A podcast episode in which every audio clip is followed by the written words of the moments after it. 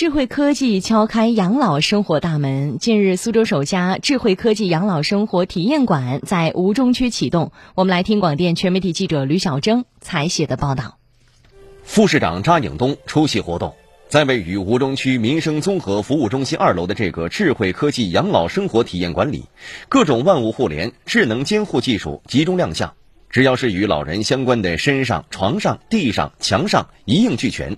其中，这种看似不起眼的小雷达，可以安装在地面和墙面，起到监控老人跌倒等意外情况的作用。主要是空巢、高龄以及一些行动不是特别方便的一些老年人，一旦老人在家里面出现这个紧急摔倒啊。或者说有这个异常的这个情况的时候呢，它会自动捕捉这个老人的这个信息，然后及时把信息传递到二十四小时这个后台服务的平台，能够让老人得到及时的救助和服务。此外，体验馆还设置了厨房、卧室、卫生间等样板间，展示各种适老化装备。其中，这个坐式淋浴器主要服务高龄及行动不便的老年患者，